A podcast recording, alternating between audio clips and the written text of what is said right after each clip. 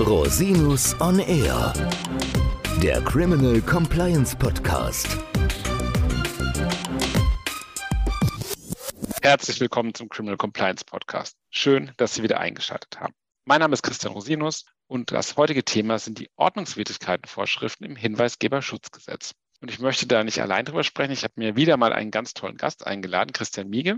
Früher bei ThyssenKrupp, heute bei Ernst Young. Herzlich willkommen, lieber Christian. Du bist ja schon zum zweiten Mal hier. Ja, hallo Christian. Vielen Dank für die Einladung. Genau, in der Tat schon der zweite Besuch hier. Ich war vor ungefähr, glaube ich, gut einem Jahr schon mal da. Da haben wir auch schon über den damaligen Entwurf des Gesetzes gesprochen. Und in der Tat habe ich mich in der Zwischenzeit beruflich verändert. Bin jetzt seit 1. September 2022 bei Ernst Young in Düsseldorf im Forensik-Team und kümmere mich um interne Ermittlungen in Unternehmen zu allen möglichen Sachverhalten. Und wir begleiten das Thema des Hinweisgeberschutzgesetzes natürlich sehr, sehr eng, auch im DICO, wo ich aktiv bin, beim Arbeitskreis äh, Interne Untersuchungen und Hinweisgebersysteme. Da kommen wir vielleicht später nochmal zu. Genau, wenn ich dich schon mal hier habe, sozusagen, bevor wir in Medias Res gehen, was sind denn deine drei Highlights des Gesetzes?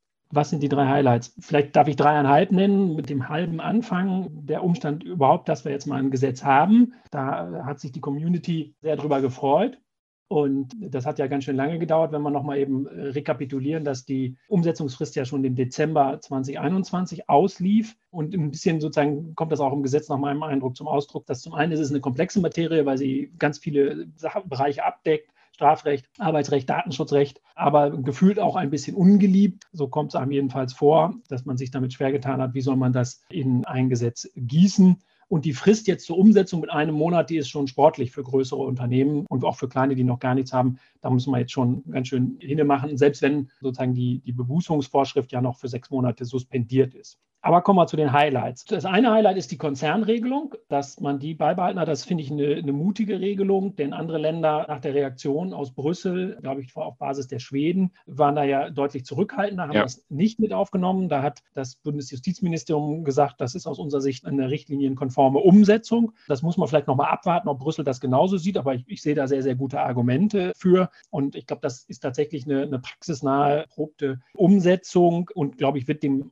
auch gerecht, sozusagen auch was die Anforderungen an die Kompetenz und die Qualifikation einer internen Meldestelle oder auch eben dann der, der internen Ermittlungsstelle gerecht wird. Das deckt sich auch sozusagen mit den Ergebnissen einer DICO-Studie, die wir durchgeführt haben. Äh, auch da sozusagen wird deutlich, dass eigentlich ein Großteil der Unternehmen eben zentrale Untersuchungseinheiten haben. Wichtig ist da vielleicht nur noch eben zu berücksichtigen, dass das erstmal eben nur Deutschland betrifft. Die Unternehmen müssen schon eben schauen, wie die anderen EU-Mitgliedstaaten das umgesetzt haben, ob das für sie dann da auch passt. Der zweite Punkt ist die Datenschutzregelung. Ich nenne die jetzt mal drei Jahre plus, kann man vielleicht sagen. Das, glaube ich, ist eine ganz gute Regelung, die da ein bisschen Spielraum lässt, denn äh, die eben jetzt besagt, eine dreijährige Aufbewahrungsfrist plus eben sozusagen, soweit es verhältnismäßig ist, darüber hinaus, entweder zur Erreichung von Zwecken des Hinweisgeberschutzgesetzes oder anderer gesetzlicher Regelungen. Das gibt, glaube ich, ein bisschen mehr Spielraum, sozusagen da die Daten adäquat lange aufzubewahren. Und mein letztes Highlight ist vielleicht sozusagen ein Negativ-Highlight, der Umstand, dass am Ende jetzt doch keine verpflichtende Anonymitätsregelung aufgenommen wurde, sondern nur eine sollte-Regelung. Das ist natürlich schon ein starkes Signal, aber eben keine Verpflichtung, die da ursprünglich mal vorgesehen war.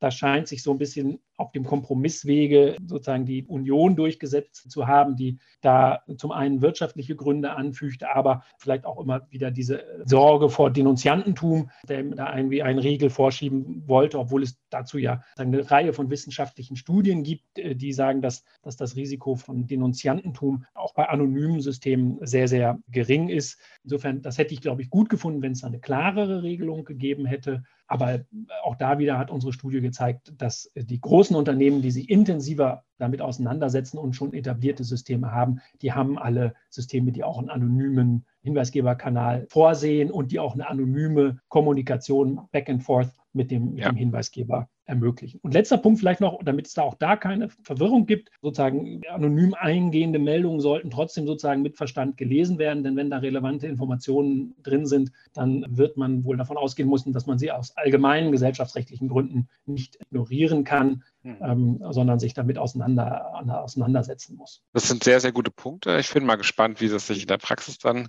zeigt wie wir diese Absolut. Themen angehen müssen. Aber das wird ja hoffentlich bald klarer werden. Aber jetzt gehen wir doch mal zu dem Thema Bußgeldvorschrift. Vielleicht kannst du mal ganz kurz erläutern, welche Geldbußen drohen denn überhaupt und für ein Jahr für was?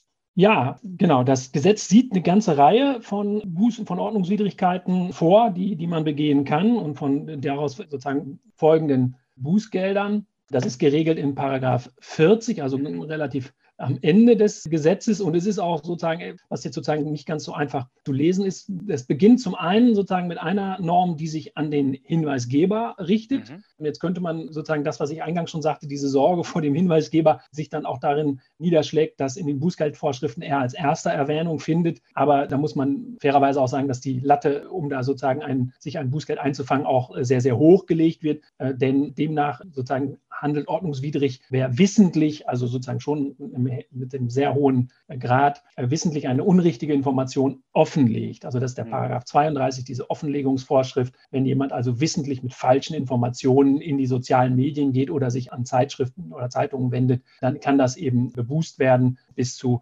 20.000 äh, Euro. So, das ist die, die eine Norm, die sich eben an den Hinweisgeber richtet. Die, anderen, äh, die andere richtet sich eben an verschiedene Stellen, das ist, glaube ich, mhm. ganz wichtig zu sehen, verschiedene Stellen beim, im weitesten Sinne beim Beschäftigungsgeber. Da ist einmal äh, die erste Regelung, da geht es um die, die Meldung oder die Kommunikation behindert, so wird das genannt. Also wenn beispielsweise, das kann auch durch beispielsweise durch eine, eine Drohung sein oder durch andere Kommunikation intern, sozusagen, dass die Meldungsabgabe an sich verhindert äh, werden soll, dann eigentlich sozusagen ganz, ganz logisch und ganz klassisch der Umstand, dass eine interne Meldestelle nicht eingerichtet oder nicht betrieben wird. Ja.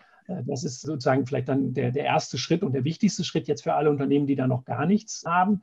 Das Nicht-Einrichten ist, glaube ich, relativ klar, wenn man da einfach gar nichts macht. Nicht betrieben ist dann vielleicht schon wieder etwas, äh, was dann näher ausgeführt werden muss. Heißt das beispielsweise auch, wenn ich nicht genügend Ressourcen zur Verfügung stelle? Heißt das auch, wenn ich, wenn die Leute, die ich auswähle oder, oder die Person, die ich auswähle, nicht ausreichend geschult oder nicht ausreichend kompetent ist oder nicht die notwendigen Ressourcen zur Verfügung Also die Frage wäre, nicht betrieben im Sinne von gar nicht betrieben oder ein bisschen falsch betrieben, sagen Oder im Sinne von schlecht ja, betrieben, genau. Genau, schlecht betrieben. Und wer sagt denn, was schlecht betrieben ist. Ne? Genau, genau. Das wird sicherlich auch nicht am Anfang sich jetzt als, ne, das wird man sich nicht als erstes vornehmen, aber das ist ja vielleicht eine interessante Frage, auch wenn es darum geht, eben Ressourcen im Unternehmen für sich zu sichern. Da gibt ja das Gesetz eben durchaus ein paar Hinweise, was so eine interne Meldestelle oder auch eben die, die interne Untersuchungsstelle an Kompetenzen vorweisen muss, mit der Unabhängigkeit, mit der Freiheit von Interessenkonflikten, aber auch eben mit der fachlichen Qualifikation. Und das heißt ja eben auch, dass beispielsweise ein Zugang Trainings oder Fortbildungen gegeben werden muss.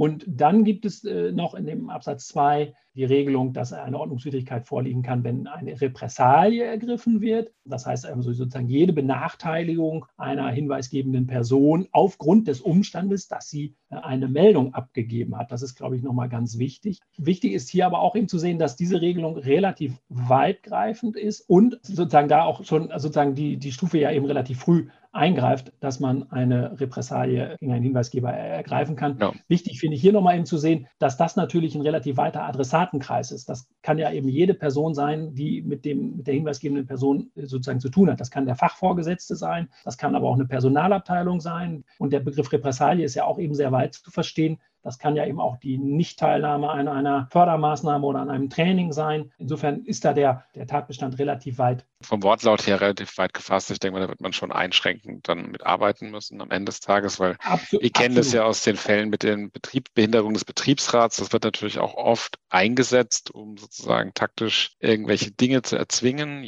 auch so legitim das auch im Einzelfall sein kann. Das heißt, das ist natürlich auch wieder ein Aufgriffspunkt. Da müssen Unternehmen sich auch darauf einstellen, dass das ein weiteres Einfallstor ist, auch in der, sagen wir, in der betrieblichen Auseinandersetzung mit Mitarbeitenden, dass da sozusagen auch mal was kommen kann, was auch ein taktisches Tool oder ein taktisches Mittel ist. Und auch, das mag dann auch trotzdem berechtigt sein. Es ist natürlich schnell. Wir sind da sehr schnell in diesem Tatbestand.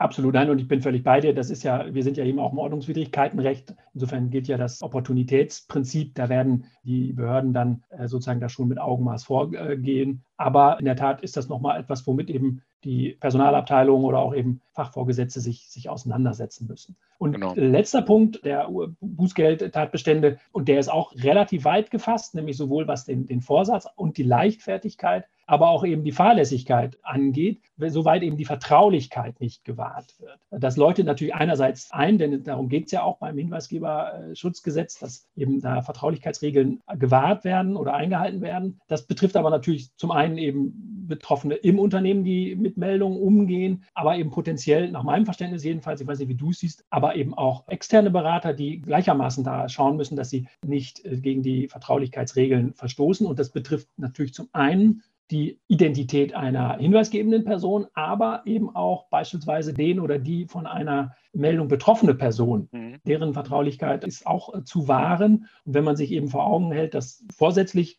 leichtfertig, aber auch eben eine fahrlässige Vertraulichkeitsverletzung einen Bußgeldtatbestand darstellt, dann geht das schon, schon relativ weit. Und wir hatten es ja im, im Vorgespräch mal kurz skizziert. Das kann natürlich oder das erfordert natürlich auch gewisse Vorkehrungen äh, für die gesamte Kommunikation, beispielsweise als externer Berater mit dem Mandanten, aber auch für die interne Meldestelle äh, intern bis hin zu der Frage, können die eigentlich in so einem Großraumbüro sitzen oder brauchen die da dann äh, bestimmte Vorkehrungen, dass sie solche Diskussionen nicht coram publico führen müssen. Das muss man nochmal schauen, wie sich das dann in der Praxis im Einzelnen ausziseliert. Genau, ich meine, das wird im Einzelnen dann ausziseliert sein und das muss man auch dann vielleicht ja einfach sich erarbeiten im Einzelfall. Ich glaube, da kann man nicht so pauschal sagen, wie das ausgehen wird. Aber natürlich aus Compliance-Sicht maximale Vorsicht ist an der Stelle geboten. Ich glaube, man muss da jetzt auch keine sozusagen. Keine Panik auf der Titanic. Nein, keine Panik schüren, definitiv nicht. Ich glaube nur sozusagen, es, es macht Sinn, sich da vielleicht auch die Prozesse, die man sich, wie man das intern durchführen will, sich die vielleicht doch eben nochmal stärker zu vergegenwärtigen, vielleicht die auch doch nochmal etwas detaillierter niederzulegen, um eben im Falle eines Falles einfach auch sagen zu können, wir haben da Prozedere, wir haben uns darüber Gedanken gemacht. Das sind ja im Einzelfall auch immer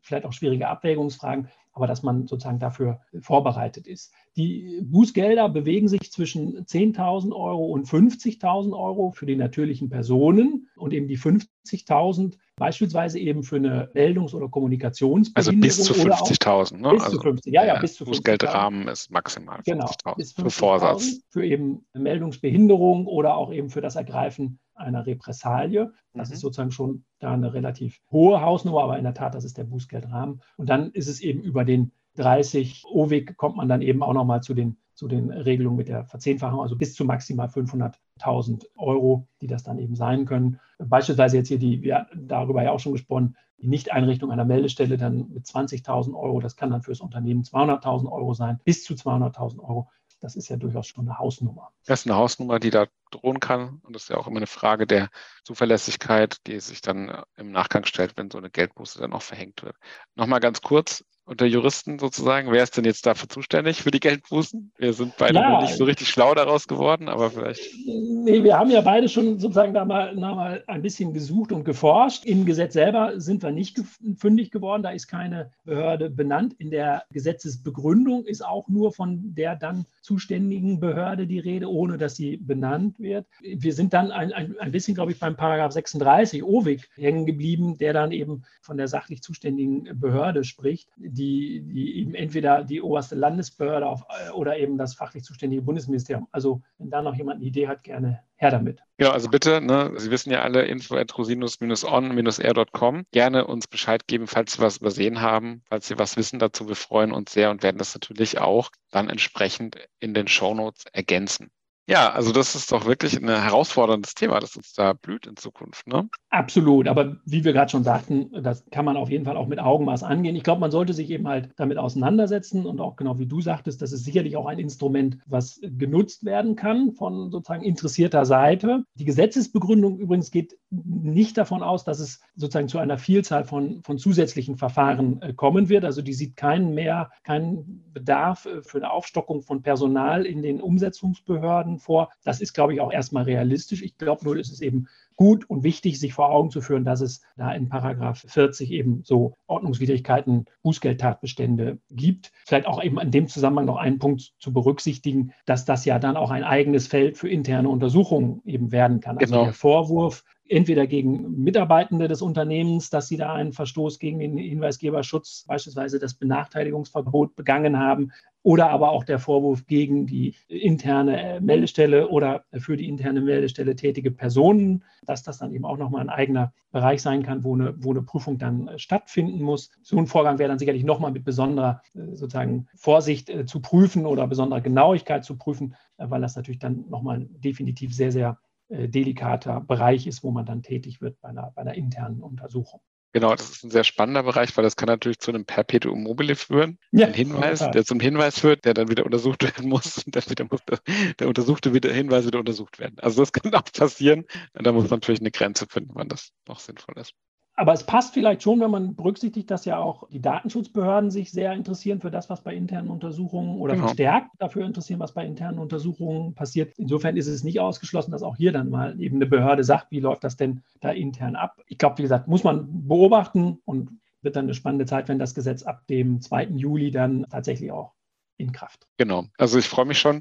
Es wird sehr spannend. Es kommen auf jeden Fall interessante Zeiten auf uns zu. Und ja, Christian, ich glaube, wir haben das ganz erschöpfend diskutiert, oder? Das war auch so mein Eindruck. Soweit wir konnten. Moment. Genau, und ich bin gespannt da, wie es sich entwickelt. Und ich glaube, wie gesagt, es ist gut, dass wir es haben. Es hat ganz viele Punkte, wo, wo man denkt, das hätte noch besser gehen können, vor allem, wo man sich so viel Zeit genommen hat. Aber ich glaube, es ist erstmal ein, ein Meilenstein zu sehen, dass es dieses Gesetz jetzt tatsächlich endlich gibt. Ja, also das finde ich auch. Das ist auch ein sehr gutes Zeichen an den Markt hinein, auch was integritätsförderliche Unternehmenskultur angeht. Insoweit glaube ich, ist das der richtige Schritt und alles, was sich daraus jetzt ergibt, kann ja nur gut werden. Und wenn es nicht so gut wird, dann sind wir ja da und verteidigen das dann.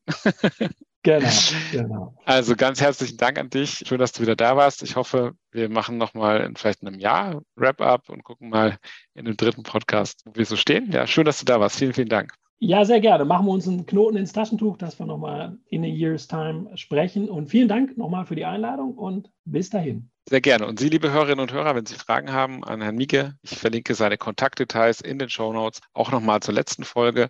Und wenn Sie Fragen an mich haben, gerne unter info at rosinus-on-r.com. Bis zum nächsten Mal. Ich freue mich auf Sie.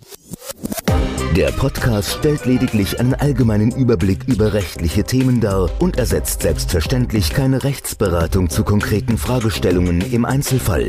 Bei Fragen wenden Sie sich an Rechtsanwältinnen und Rechtsanwälte Ihres Vertrauens natürlich auch gerne an uns. www.rosinus-on-r.com oder unter www.rosinus-partner.com.